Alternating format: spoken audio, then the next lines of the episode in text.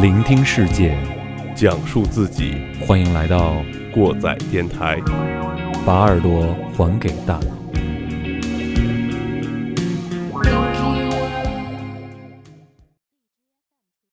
Starry, starry night. Paint your palette blue and gray. Look out on a summer's day 各位听众朋友们，大家好，欢迎大家来到新一期的过载电台，我是马叔。我是丁丁，好，沉默三秒啊，沉默三秒，对、嗯对，没人了啊。呃，今天因为基爷公务繁忙，家事繁多啊，是家事繁多对对，快快成亲的人了嘛，快成家的人了啊，必须得说清楚，要不还以为对对对基爷家里多乱呢。嗯呃，所以今年今年，所以今天呢，基爷没有和我们坐在一起聊。嗯基爷说，我之前在聊这个艺术的歧视，或者说是师傅与哥其中某一期的时候，嗯，呃，挖了个坑，挖了坑，说是这个。当时可能就是是说这个文学作品和音乐作品，然后又说了这个绘画作品和音乐作品，嗯。可能有这一部分没有说，但是我是完全不记得了。啊。而嗯。且作为像马叔这么一个没谱的人，是吧？嗯。一般就算记起来，也不屑去填这个坑的。对，呃，但是今天呢，基爷记着，对对，但是但是鸡爷没办法啊，嗯因为鸡爷是一个小心眼儿的人啊，嗯。所以鸡爷说咱们把这个坑填上。啊，那么今天咱们讲什么呢？嗯呃，如果大家听过这首歌的人呢，应该一听就知道我们要讲的主题是什么了。嗯今天我们的主题就是星空下的梵高先生，说一说文森特·梵高啊。作为一个这个有调性的音乐电台呢，自然是先把歌听完，然后我们再开始讲故事。对，好，让我们再先听一下这首歌，叫做《文森特》。And how you suffered for your sanity. And how you tried to set them free. They would not listen they did not know how. Perhaps they'll listen now for they could not love you. But still your love was true. And when no hope was left inside on that starry, starry night, you took your life as lovers often do. But I could have told you, Vincent, this world was never meant for one as beautiful as you. Starry, starry night. Portraits hung in empty halls, frameless heads on nameless walls, with eyes that watch the world and can't forget, like the strangers that you've met. The ragged men in ragged clothes, a silver thorn, a bloody rose, lie crushed and broken on virgin snow. Now I think I know what you tried to say to me, and how you suffered for your sanity, and how you tried to set them free. They would not listen, they're not listening still.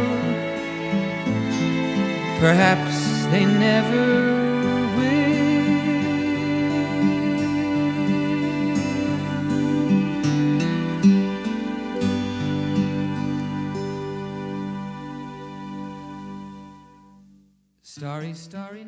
呃，歌曲听完了。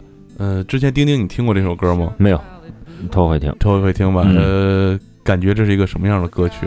就是头一回听来说，哎主要是英文咱也听不懂哈，就是整个听这个感觉，可能就是一个叙述追忆的一个过程吧，我觉着，是吧？我猜对了吧？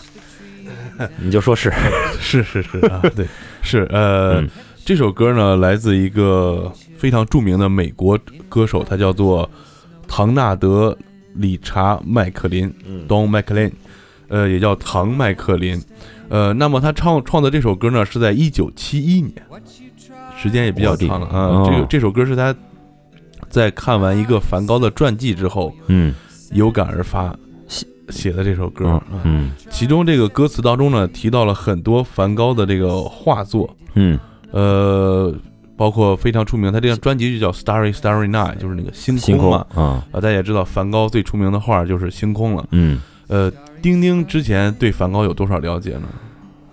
我通过梵高知道了这个星空，然后知道有一种画派叫印象画派，是吧？印象画派是是梵高这属于印象画派吗？算是吧。啊呃，因为他受这个印象派后期，他又受印印象派影响还是挺多的。啊呃，包括同时期的莫奈啊这些的。我们今天呢，就是从这个歌曲引出来，就讲一讲梵高的一生。嗯呃，除了讲到梵高呢，还讲一些关于梵高的一些作品，嗯包括影视作品、音乐作品，嗯肯定有大家熟知的。嗯，呃，先说说梵高吧。梵高是荷兰人，荷兰人嗯、他这个名字应该念这个文森特·万高夫。万万高夫，万高夫万高夫，呃，嗯。英文呢可能就念 Van Gogh，嗯。但是那个好像是荷兰语念 Van Gogh，嗯。呃，这个我也是前两天为了做这期节目，又去看了一些关于梵高的纪录片和一些这个呃名人对他的一个评价吧。嗯。其中看到了就是陈丹青先生，嗯。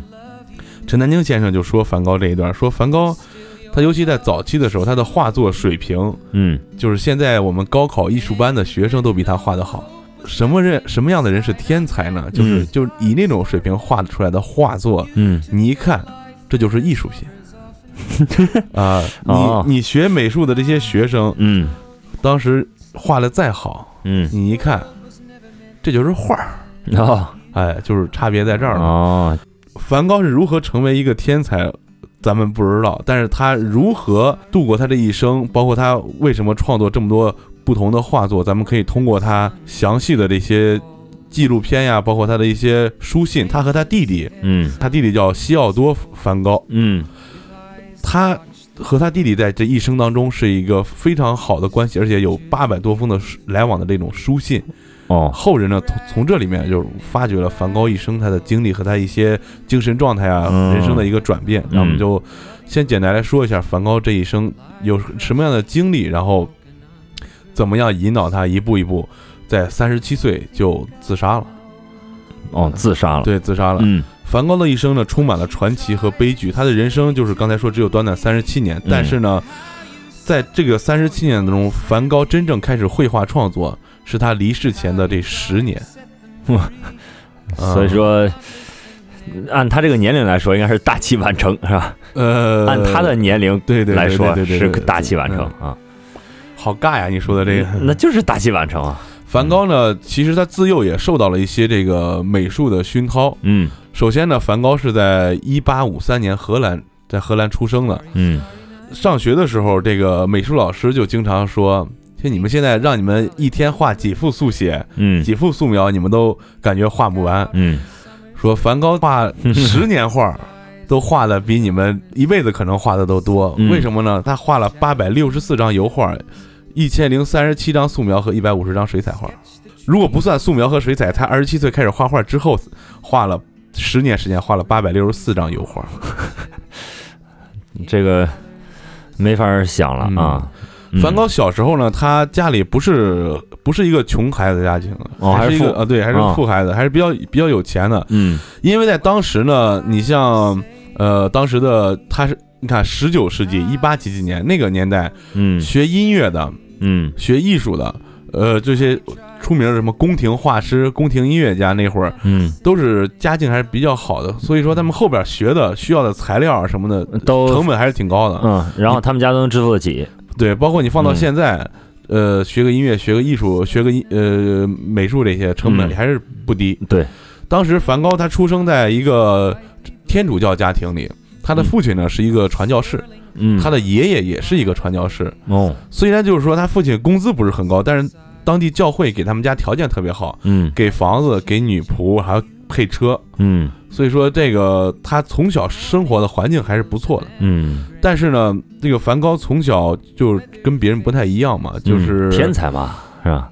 天才，对，天才是天才，但是他小时候就像那种我们学校里经常见小时候受排挤的那种孩子啊，那肯定的。呃，他父亲和他母亲把他送到了两三所学校，他都不是很满意。嗯，包括他后来在一个叫铁尔堡的一个地方，嗯跟了一个来自于巴黎的一个比较有名的艺术家学学画的时候，嗯他就觉着他这个画法和和他的教授方法嗯自己就接受不了。嗯一八六八年就辍学回家了，就不不上学了。嗯然后他后面回忆中就写到啊，他说他的童年艰苦朴素而毫无生趣，是这么一个人。哦而且梵高后面的工作也不太顺利。嗯他长大以后呢，他的为什么说他小时候接受艺术熏陶？因为他的这个叔叔和他的大爷嗯都是从事这个艺术工作的，而且他们有一个非常呃大的一个艺术公司叫 Gubi 嗯 Gupius，但是这个具体怎么念咱也不会念，也呃，因为他是在荷兰嗯海牙。嗯，海牙国际法庭听说过吧？知道哎，就那个地方。嗯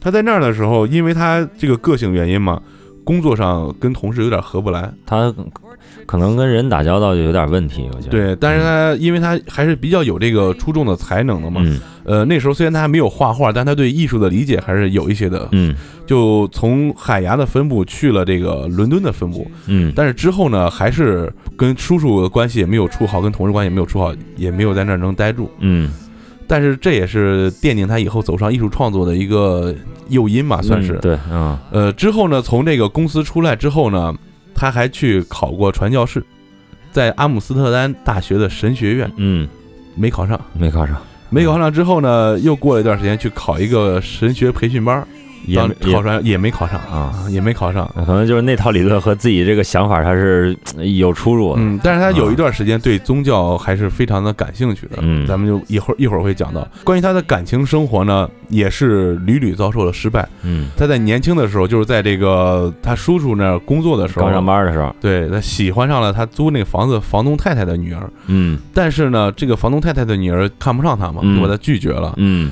就当着他的面儿啊，就跟他说我已经有人了，然后说跟别的人已经订婚了。那会儿，嗯，这时候梵高就已经非常的不太喜欢他从事这个行业了，嗯然后就嗯。也不喜欢在这个画廊工作了嘛。嗯。他后后来他父亲和他这个叔叔就把他调回巴黎了，辞了工作了，待了没多长时间。嗯。再有一个呢，就是他在一八八一年刚开始从事绘画的时候，他为了和这个父亲的和父母的关系能够更好一点嘛，嗯搬回家住了。嗯这时候呢，有一个表姐，嗯呃，叫科尼利亚，嗯，她来看望她的父亲。嗯这个表姐呢是刚刚守寡，就是她嗯表姐夫可能刚不在。嗯这时候梵高就看上这个表姐了。哦但是这个更惨的是呢，嗯这个表姐啊，比梵高还大七岁。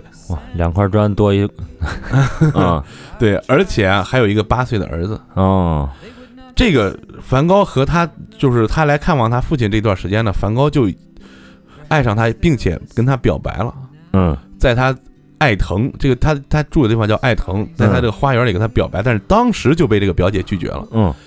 首先我比你大七岁，还带着孩子；其次我是你表姐。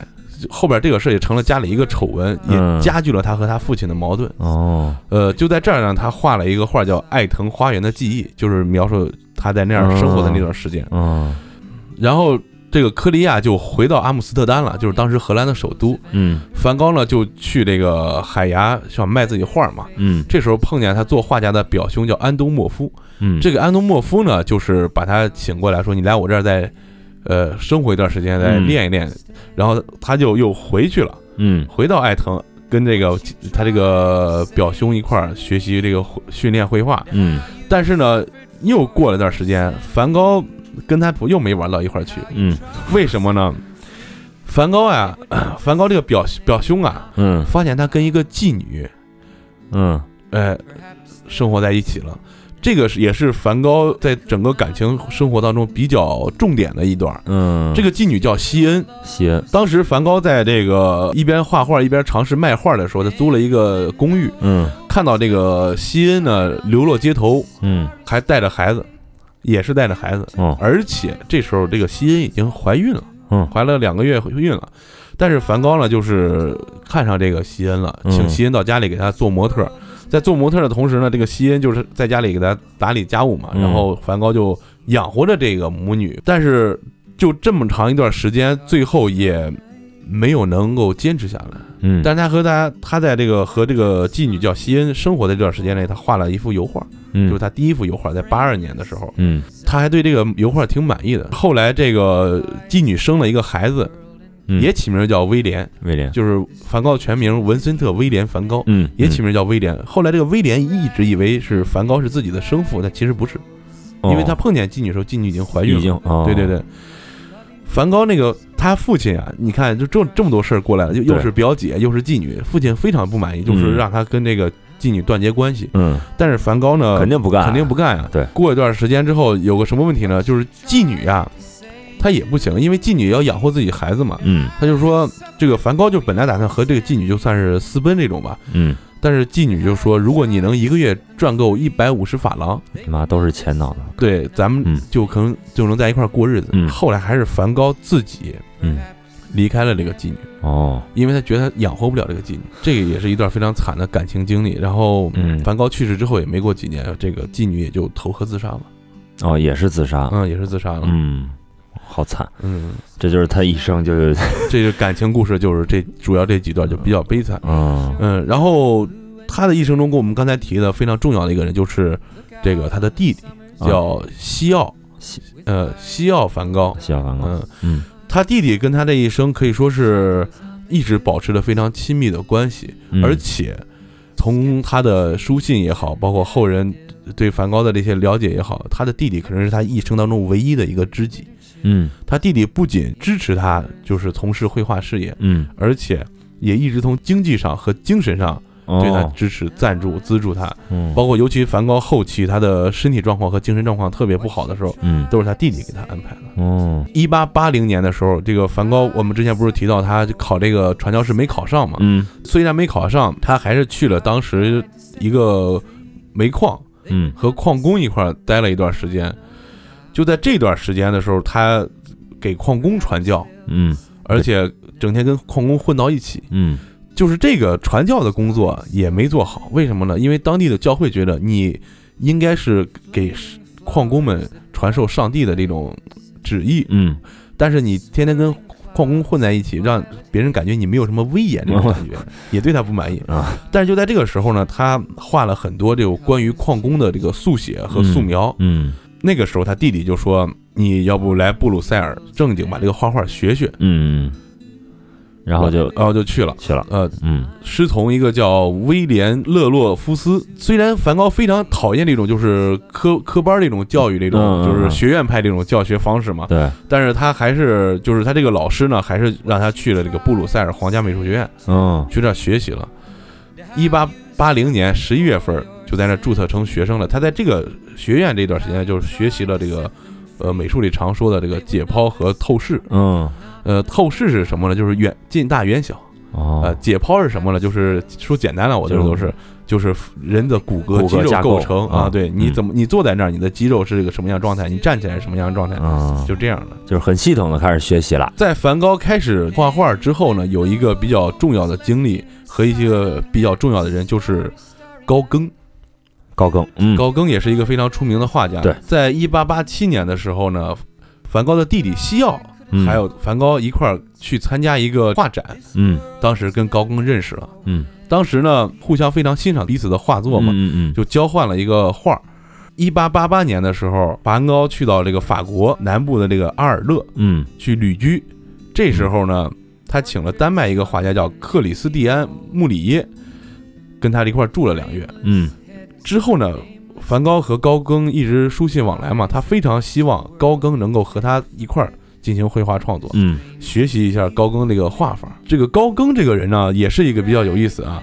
高更全名叫欧仁·亨利·保罗·高更，嗯他是一个法国巴黎人啊，嗯印象派画家，后边把他说是后印象派。嗯这个高更一生也是比较大起大落，也比较凄凉，嗯因为什么呢？他也是死后作品才开始哦，被世人接受的。没享了福，嗯没享了福，但是他在之前享了福了。为什么呢？高更这个人，他从小他不是学画画的，嗯他也是出生在一个比较富足的家庭哎。也他年轻时候当过海员，去了很多地方，然后后来呢学了会计，哦在一个会计事务所还是干嘛的，啊就是刨个船算个账，是不是？后来已经步入中产阶级了，嗯，非常有钱了，已经是嗯有孩子、有有有有有媳妇儿、有房子这种。但是呢，他后来慢慢的喜欢上艺术之后，开始自己艺术创作，开始画画之后，就把这个之前那个工作耽误了，耽误了之后没有钱了，从法国巴黎搬到了法国里昂，为了省钱。嗯但是画着画着画着，最后还是穷困潦倒，就去了这个大溪地。在嗯大溪地以后，接着进行他的绘画创作，但最后还是因为画儿卖不出去，也没有钱，然后这个人精神上也不太好，嗯。整天酗酒啊，抽大烟、抽鸦片，嗯，后来最后死于心脏病了。嗨，嗯，也是就是作死的，对，也是一个为了艺术创作放弃这个荣华富贵的一个大仙儿。嗯嗯。嗯，梵高的很多这个名画，就是他比较出名的画，就是在他这个人生的最后两年画的，嗯。就是八八年、八九年和这个九零年这段时间画的。嗯，其中比较出名的就是向日葵，这个大家都知道，啊知道啊知道知道，这是名画。说到向日葵呢，对，呃，中国有一个人也买了一幅向日葵，C，王中军，啊这是嗯。第一个有中国人买向日葵的。嗯这个梵高的弟弟就是西奥嘛，也跟这个嗯高更说：“你跟我哥哥一块儿交流交流，是吧？嗯待一段时间。嗯这时候，梵高和高更就见面了，在法国的乡下。而且，因为他俩这个梵高还创作一个非常出名的画，就是那个梵高的卧室。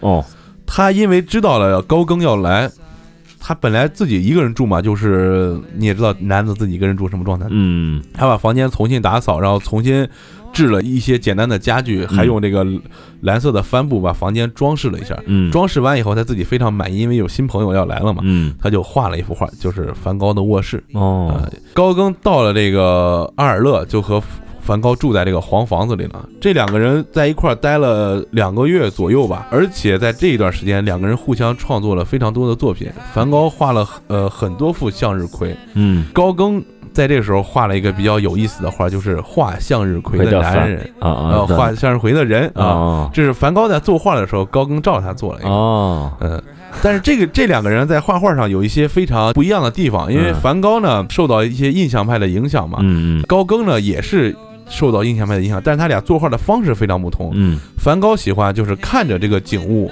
嗯。我把它画下来，哦。然后高更呢喜欢是我看到景物之后，我回去凭着我的印象哦。把它画下来。跟大家简单说一下这个印象派啊，嗯。大概意思就是说我看到的景色，我不一定照着景色真实的样子画，嗯。我把我心里想的这个景色带给我的这个感受，嗯。我跟他一块儿结合画起来。嗯。后期印象派比较出名的就是莫奈，莫奈这个啊莫奈也是我们就是如果学美术的这个同学呢必学的一个人，因为现在的莫奈的画，嗯包括列宾嗯这两个人也是印象派的大师，嗯他们的画是现在中国学美术的学生必学的画。嗯考中央美院就要学列宾，因为受这个苏联的影响；嗯考清华美院就得弄莫奈。嗯 啊，这是印象派。这两个人呢，在一块儿待了一段时间之后，出现了一个就比较嗯著名的事件，就是梵高戈尔。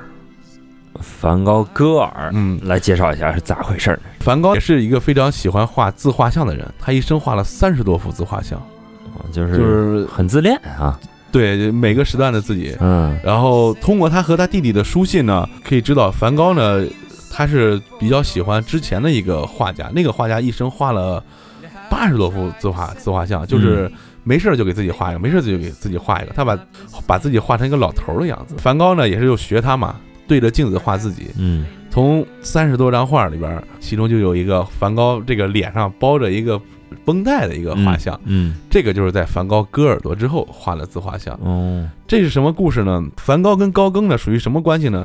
高更当时已经是虽然不是很成功，但已经小有名气了。嗯梵高非常欣赏高更，嗯觉得高更就是大拿。四幺分四对，但是嗯我把你请到我这儿来，咱俩我是想跟你互相交流一下啊的。但是高更呢，就是我也是仙儿，我觉得我就是我这个方式。嗯梵高虽然很喜欢高更画画，嗯但是只要就是后边高更回忆说，只要我一画画，梵高就在旁边给我指手画脚，就非常不耐烦，啊不耐烦。梵高，就是鸟他的作品，不鸟他的画画画风。对对对，啊就我在那干活的时候，你说我干的不行，我干出来，你又说你又觉得我干的挺好，对就是烦他这个。嗯然后后来呢，就经常吵架，再加上呢，梵高弟弟当时不是画商嘛，嗯欠了高更点钱，哦他就觉得这俩是不是他妈坑我呢？哦最后呢，有一天晚上，就是俩人吵架的时候，梵高就冲高更就扑过去了，嗯扑过去完了之后，高更就跑了，嗯跑了之后，梵高回过劲儿，就感觉自己可能做错事儿了吧，嗯，然后就把自己耳朵割来了一块儿。有人说是都割了，有人说割来一块儿，这然后很很极端的这样然后高更回来回来发现之后呢，嗯就报警了。嗯报警之后呢，就把这个梵高这个警察把梵高送医，因为高更已经害怕了呀。嗯你想有个人拿刀子扑你，你你什么感觉？嗯然后警察把他送医，但是耳朵好像没有缝回去。哦，而且这里边更有意思，就是梵高把割下来这个耳朵呀，嗯。打包送给了他跟高更都认识一个妓女。梵高当时呢，嗯。已经是有点精神问题了，他也不记得这事儿怎么回事了。嗯。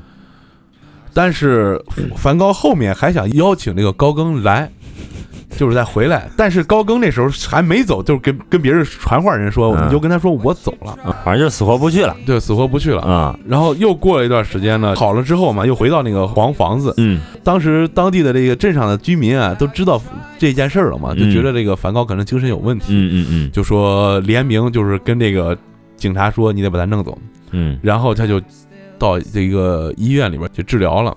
他在这个医院的时候治疗的时候，他给这医生画了一幅画。嗯。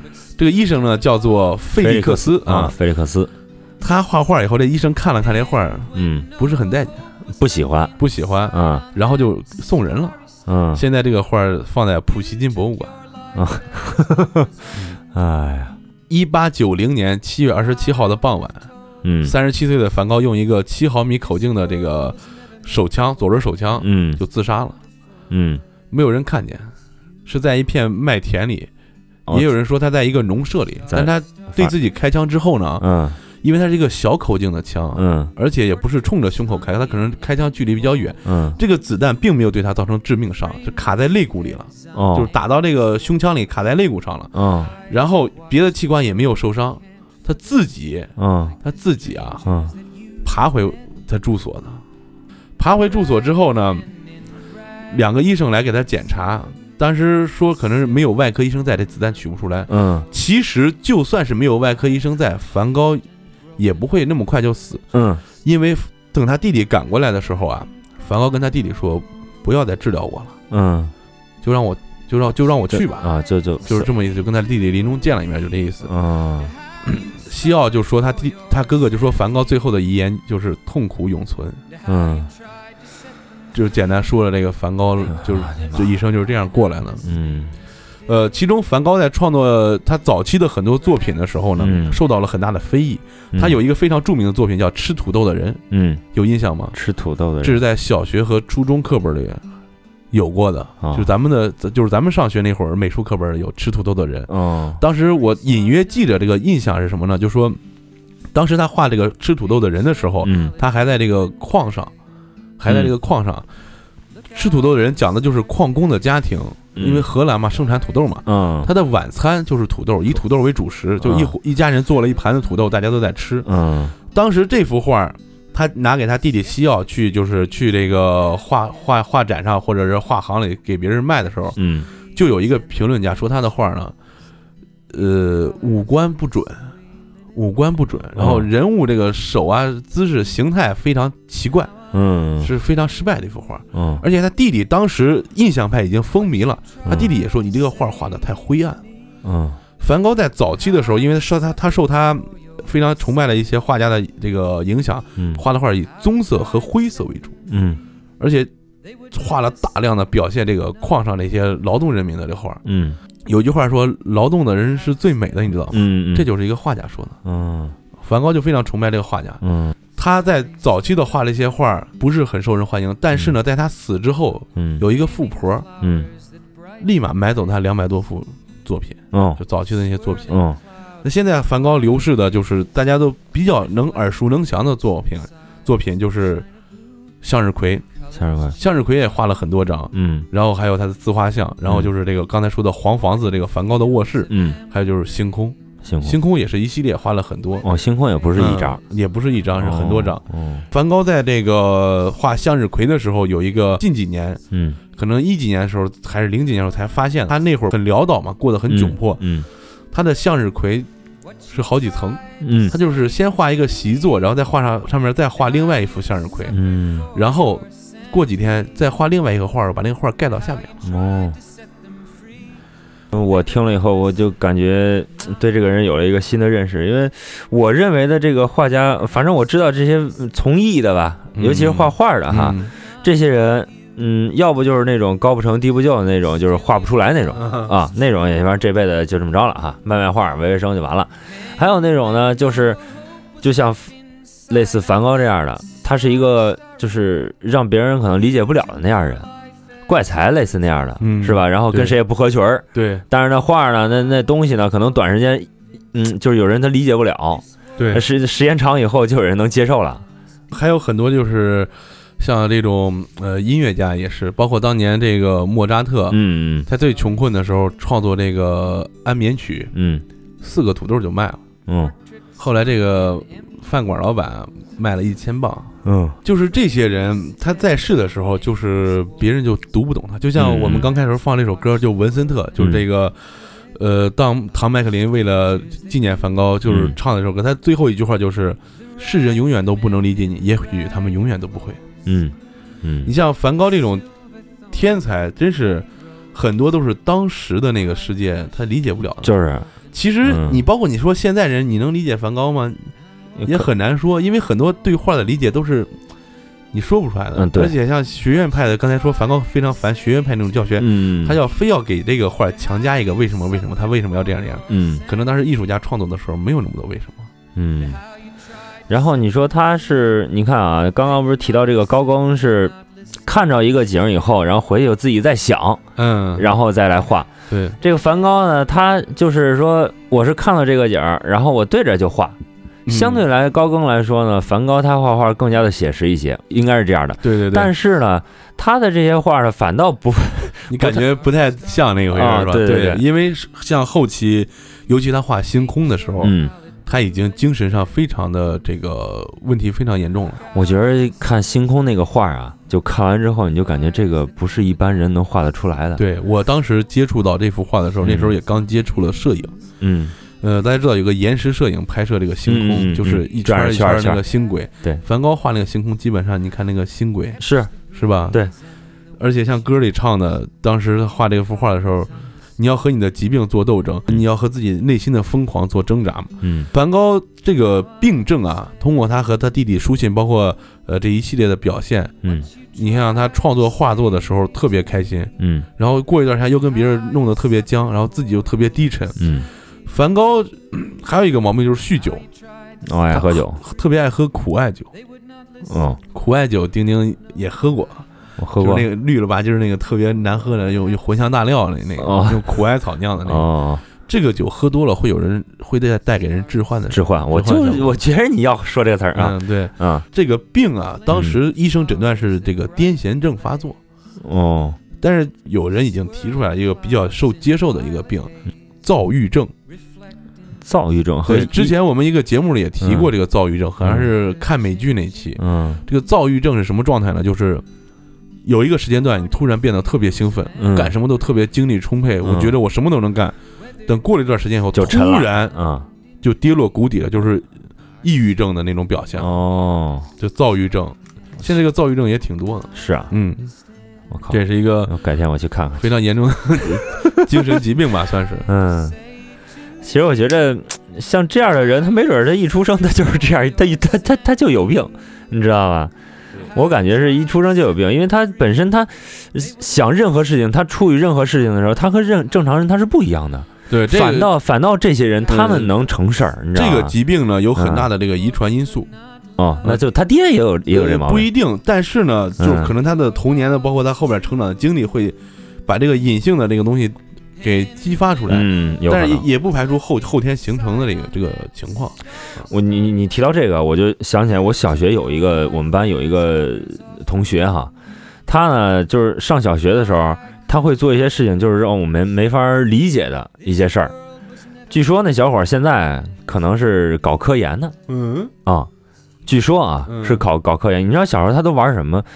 人人自己在家爆爆米花儿，哟呵，上小学啊，你不敢想的，自己在家爆爆自己做的东西，可以啊，自己爆爆米花，然后呢，人家做那个就是用两块玻璃夹着泥土，中间挖上槽，然后养蚂蚁，然后来观察蚂蚁的这个活动，这个这个蚂蚁怎么生活，怎么筑巢，怎么他妈的出来这个觅食，就干这个。然后曾经有一次，呃，大白天的，在一个树坑里头捡着一只蝙蝠，然后把蝙蝠带回了教室。带回教室呢，因为我们这个语文老师第二节体育课完了以后是语文课，语文老师知道这事儿以后呢，就是怕这蝙蝠万一飞出来咬着孩子还有传染病什么啊，的，然后就给蝙蝠扔了。嗯，扔了以后，然后我们这哥们儿就跟我们语文老师急了，小学啊二年级，哦哟，你干嘛扔我蝙蝠？那那个就给人急了，意思是说我的这是，我要我要保护它哦。什么什么的，就特别怪的这么一个人，从小就是跟任何人不一样，他的点你你 get 不到，但是现在据说是在搞科研，厉害厉害。啊，我们说完梵高这一生呢，我们再说说刚才我们开头放的那首歌啊。嗯。这个歌我们刚才说的是这个唐麦克林嘛，嗯，这个麦克林其实是一个非常出名的一个音乐人，可能咱们听的不多。岁数大了是吧？他他对岁数大，他另外一首，他这个人六九年就就就出道了，就开始六九年出道，啊嗯他后来有一首歌非常出名，叫《American Pie》，嗯，大家看过那美剧《美国派》？美国派，呃，同名，但是应该没什么关系啊。嗯嗯，这个《美国派》里面有一句非常出名的歌词，嗯叫 “The day the music die”。嗯这个唱的就是当时美国有一个非常严重的一个交通事故，死了四个人，嗯但是这四个人都非常非常厉害。嗯他这首歌呢，就是唱给这些艺术家的。我给大家简单说一下这个事儿啊，在一九五九年的二月三号呢，嗯。有一个飞机要往这个明尼苏达州飞，起飞不久，因为天气恶劣，然后嗯。飞行员操作失误呢，这个飞机就坠毁了，包括飞行员在内，还有三个乘客都死了。嗯。这三个乘客分别是嗯。巴迪·霍利、嗯。里奇·瓦伦斯哇。和这个大波普，叫 Big Bopper。嗯。这三个人呢，大家可能都没怎么听说过啊。嗯，简单跟大家说一下，这个巴利·霍利是和猫王同时期的人，我听着耳熟，他当时组建了一个乐队，叫什么乐队呢？蟋蟀乐队。嗯。我们之前讲这个甲壳虫的时候提到过这个蟋蟀乐队，嗯，这个蟋蟀乐队哦影响了甲壳虫，甲壳虫最早也想叫蟋蟀乐队，对对对，，我记着我记着。后。来没这虫子了，才叫才叫的甲壳虫。这个是当时在我们电台做那个过载随身听对的时候做的啊，对，对，包括甲壳虫乐队去美国之后呢，嗯都是一直和经纪人沟通说能不能去看这个巴黎霍利的演出，嗯，而且说这个保罗麦卡特尼嗯。有巴黎霍利的这个全套的音乐作品的收藏，而且他们甲壳虫还翻唱过这个他们那个蟋蟀乐队的好几首歌，我靠，合合着就是这个，铁粉。合着就是甲壳虫的呃这个头号的这个崇拜者，，对对，头号头号 idol 在啊。飞机上，对在飞机上。嗯，这个是对美国当时的这个流行音乐是非常有影响力的一个人。嗯然后这个里奇瓦伦斯呢，在飞机失事之前呢，一共就从事了八个月的音乐生涯。嗯但是这个人这八个月来说，可以说是天才人物，嗯。跟梵高有一拼。嗯。他是一个呃嗯。拉丁裔，嗯。他创作的这个音乐呢，结合了拉丁乐和这个当时流行的美国北美的这种摇滚乐。哦，如果这个人不死，那就厉害，将来说应该是猫王的接班人。大波普也是这个，他是三三零年生人，这个人岁数大一点。嗯他的这个音乐作品呢，是对后世的这个美国摇滚乐产生了一个算是奠基的作用。嗯，所以说，这三个人当时在同一架飞机上死了，对美国当时的音乐产业是造成了非常大的冲击有点团灭的感觉，有点这个意思。所以说，就是嗯他这个歌里写到 “the day the music die”，嗯是这样的。嗯然后我们再往后说其他的一些作品，大家都比较熟悉的李志的《梵高先生》这首歌，丁丁应该听过吧？咱们就把这首歌也放一下。嗯嗯嗯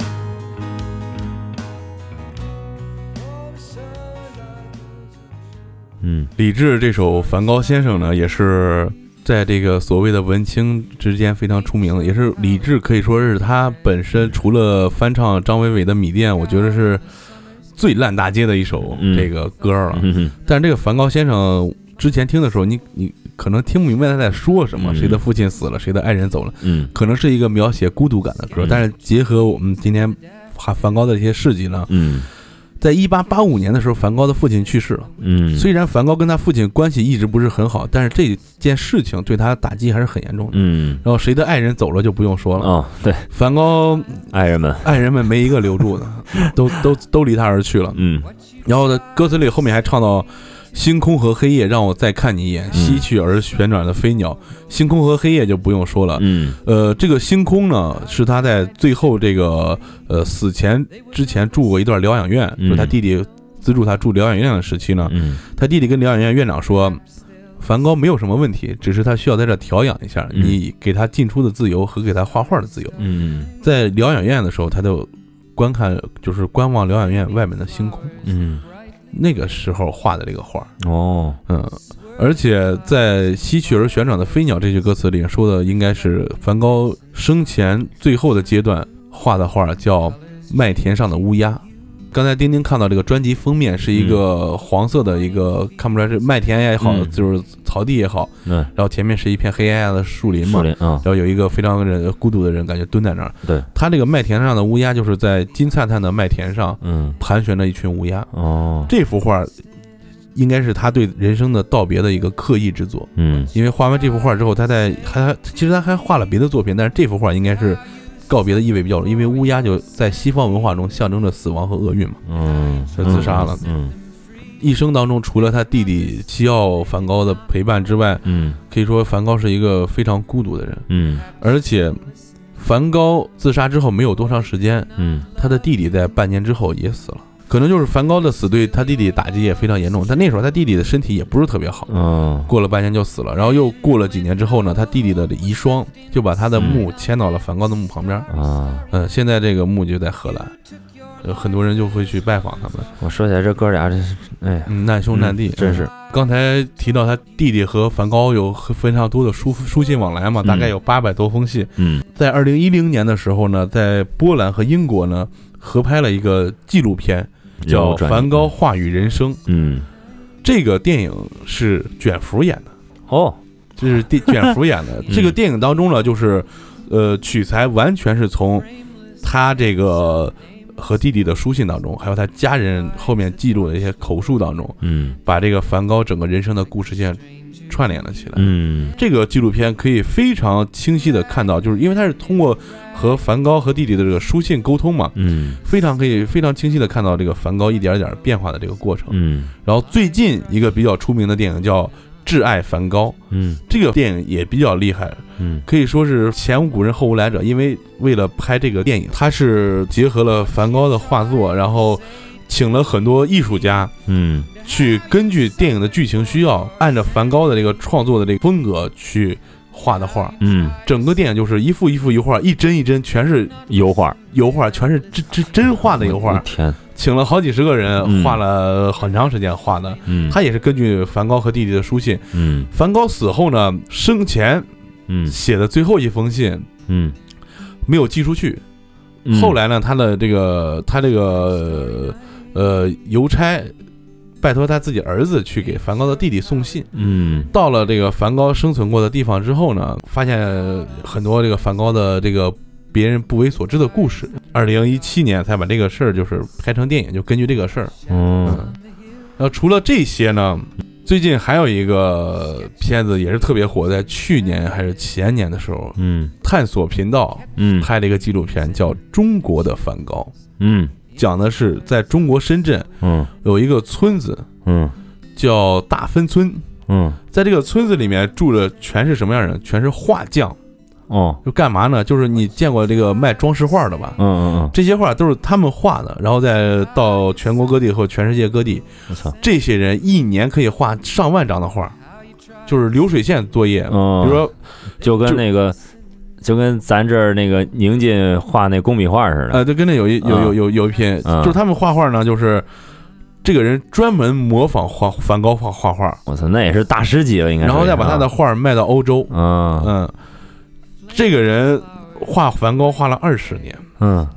然后就是没初中也是没毕业嘛，嗯嗯。就喜欢上梵高以后就做画匠，就是去大芬村学的画画，然后跟师傅，然后后来自己画。嗯他就有一个梦想，就必须要去这个阿姆斯特丹，嗯必须要去荷兰，我要看看梵高的真迹。嗯，朝圣一下。嗯、对，在节目组帮助下呢，他就坐飞机去了。嗯到了以后，他发现跟他合作了很长时间的这个画商，他一直以为他画的一些模仿画是在画廊里卖的，嗯，其实是梵高博物馆前面一个纪念品商店，嗯，就跟咱这书报亭一样，哦在那儿挂着画的，嗯就有一点点失落。哦但是呢，等他真正的去到梵高博物馆的时候，阿姆斯特丹梵高博物馆在荷兰国家博物馆前面，嗯他去看了梵高的这个真迹。他因为他平时画向日葵画的特别多嘛，他说他在向日葵这幅画面前站了十几分钟。嗯回到家以后，就是路上就跟这个摄制组人员就说嘛，说我画了二十年，画了几万幅的梵高，嗯一看真迹，我画的什么都不是，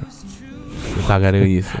然后回家之后就特别失落。嗯这个纪录片拍到他们一群就是全是从事这个行业嘛，在一块儿画画的时候，嗯。就有很多人就说到这个事情，就说我们画了这么多年的画，其实嗯真正的大师我们就是差得很远，没有自己的东西，无法企及的。对，没有自己东西，然后就嗯。特别伤心。然后从那会儿开始，就他们这几个人就说，我们也要画，尝试画自己的东西。嗯。呃，从那以后，就是深圳这个大芬村这个地方，呃，这些呃做这个出口也好，什么都嗯。就做画，就做这种装饰画的，他们嗯。也开始尝试画一些自己的作品。嗯。但是其实中国的现在艺术品交易市场嗯。是非常混乱而且无序的，嗯。里面黑幕也很多。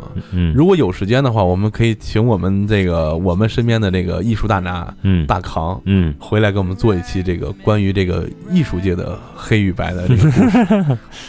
嗯，那么今天呢，嗯就是关于梵高和他的相关的一些作品，就给大家简单说到这儿。大家有兴趣的话，可以自己回去找一下看一下啊。这首歌呢就叫《文森特》，啊呃，来自于唐麦克林。嗯，然后我们之前提到了纪录片，一个叫卷福的梵高，不是不是卷福的梵高，梵高话语人生。嗯然后呢，当然理智的梵高先生就不用说了，然后还有挚爱梵高，呃、嗯。L o v i n g Vincent，嗯。还有探索频道的纪录片叫《中国的梵高》，嗯。大家可以通过梵高的一些画，还有他的相关的纪录片去了解这个人，嗯。呃，了解他的作品。今天咱们基本就到这儿吧。嗯。嗯。然后我们说完今天的内容呢，我们说一说听众留言。嗯。啊。上一期我们做的这个叫做“我们只有一条新裤子”，嗯因为版权问题，网易平台是不出意外的下架了啊。大家可以转到其他平台收听，嗯而且呢，过载电台也在想办法做一个自己的平台嗯啊，以后就规避各种版权下架，还有那个什么核的问题。对对啊对 啊，呃，听众留言是没有，哎，这没没办法下架了吧？对，也希望大家有时间的话，听完我们节目有什么感想，跟我们多多分享一下。嗯。然后再另外说一件事，就是跟我们本地的听众来说吧，嗯。呃，这个月有两件事情，一个是在三月二十二日之前大火的这个《波西米亚狂想曲》，嗯。也是马叔本人非常喜欢的皇后乐队这个弗雷迪·莫库里的他一个呃类传记的电影。嗯。之后呢，还有我们二十三号在邢台本地会有一场演出，嗯。呃，这两个活动呢，我们现在嗯征集大家就是观影活动，我们想策划一波，看有没有听众朋友们或者是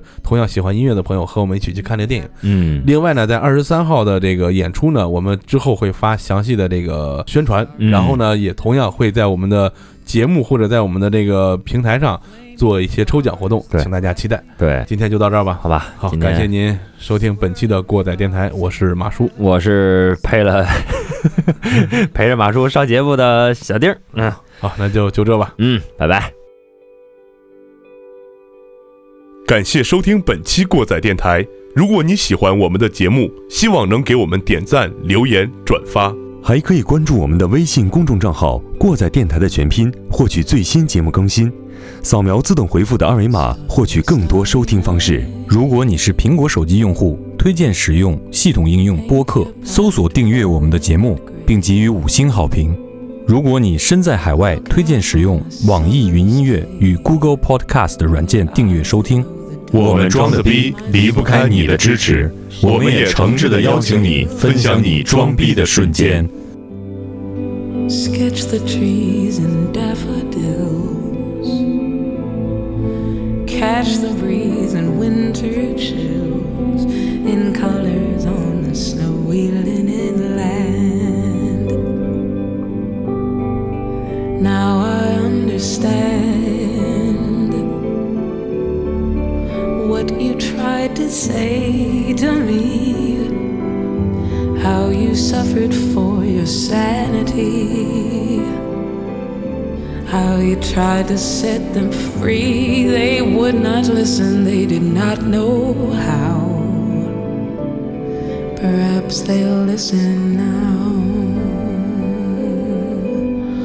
Starry, starry night. Flaming flowers that brightly blaze. Swirling clouds in violet haze reflect in Vincent's eyes of china blue, colors changing hue.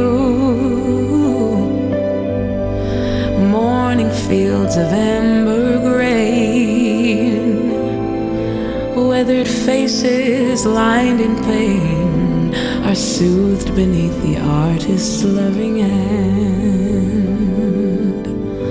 Oh, now I understand what you tried to say to me. How you suffered for your sanity. How you tried to set them free. They would not listen, Perhaps they'll listen now, for they could not love you, love you, but still your love was true. And when no hope was left inside on that starry, starry night, you took your life as lovers often do. But I could have told you, Vincent, this world was never meant for one as beautiful as you. Starry, starry night. Portraits hung in empty halls, frameless heads on nameless walls, with eyes that watch the world and can't forget, like the strangers that you've met. The ragged men in ragged clothes, the silver thorn of the bloody rose, like crushed and broken on the virgin snow. Now I think I know. Tried to say to me. How you suffered for your sanity. How you tried to set them free. They would not listen, they're not listening still. Perhaps they never will.